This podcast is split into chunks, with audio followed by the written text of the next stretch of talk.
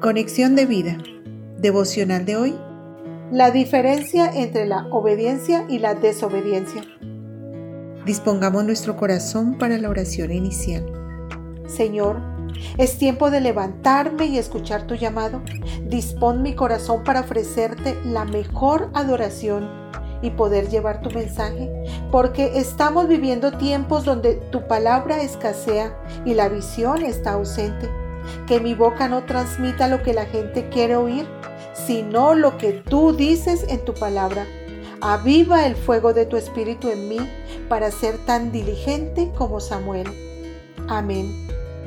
Ahora leamos la palabra de Dios. Primera de Samuel capítulo 2 versículos 22 al 25. Pero Elí era muy viejo y oía de todo lo que sus hijos hacían con todo Israel y cómo dormían con las mujeres que velaban a la puerta del tabernáculo de reunión. Y les dijo, ¿por qué hacéis cosas semejantes? Porque yo oigo de todo este pueblo vuestros malos procederes. No, hijos míos, porque no es buena fama lo que yo oigo, pues hacéis pecar al pueblo de Jehová si pecare el hombre contra el hombre, los jueces le juzgarán. Mas si alguno pecare contra Jehová, ¿quién rogará por él? Pero ellos no oyeron la voz de su padre, porque Jehová había resuelto hacerlos morir.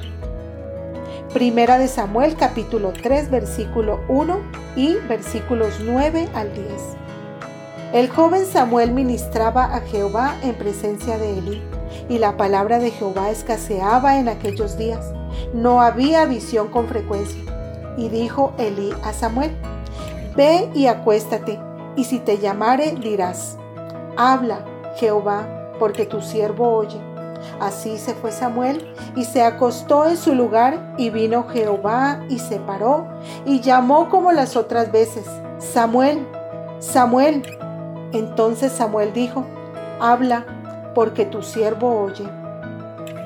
La reflexión de hoy nos dice, qué gran diferencia entre los que entran a la presencia de Dios para oír y obedecer a Dios y aquellos que entran y no hacen caso a su voz y le desobedecen. Aquí hay un paralelo entre los hijos de Elí y el joven Samuel. Los hijos de Elí no seguían las instrucciones dadas por Dios, servían en la carne, trataban las ofrendas con irreverencia y su conducta era inmoral, dando mal ejemplo al pueblo, llevándolo a pecar. ¿Qué pasaba con ellos? No escuchaban la amonestación de su padre, que era el sacerdote en ese entonces, y vivían su vida espiritual a su manera, haciendo cosas desagradables delante de Dios. Hay dos observaciones aquí sobre Elí que debemos tener en cuenta. La primera es que estaba viejo, cansado, le faltaba autoridad sobre sus hijos porque no los reconvenía para sacarlos de su error. Y la segunda es que descuidó su comunión con Dios, no leía la palabra y ya no tenía visión espiritual. Por eso había ausencia y desconocimiento total del mensaje de Dios que lo llevó a una crisis espiritual. Cuando nos alejamos de Dios y de su palabra, es evidente que el fuego del Espíritu se apaga en nuestro interior y perdemos nuestra comunión, nuestra adoración.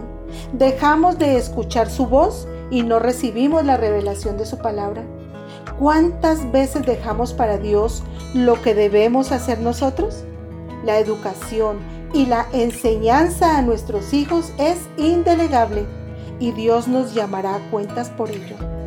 ¿Qué diferencia la vida del pequeño Samuel? Ministraba en la presencia de Dios, se deleitaba en ofrecer su mejor adoración y servía en el templo, quizás con tareas apropiadas a su edad, encendiendo las velas, cumpliendo diligencias, cerrando las puertas, etc. Pero todo lo hacía con amor y un corazón dispuesto.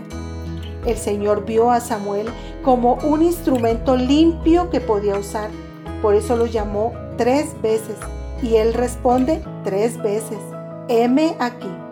Y se presenta ante el sacerdote que se da cuenta que es Dios quien le está llamando y le enseña cómo debe contestar.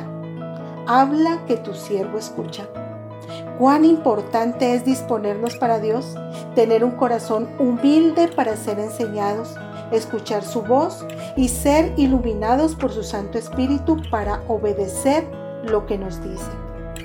Recordemos lo que dice el Salmo 25:14. La comunión íntima de Jehová es con los que le temen y a ellos hará conocer su pacto.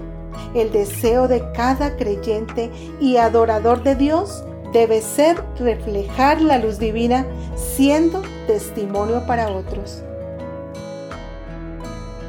Visítanos en www.conexiondevida.org. Descarga nuestras aplicaciones móviles y síguenos en nuestras redes sociales.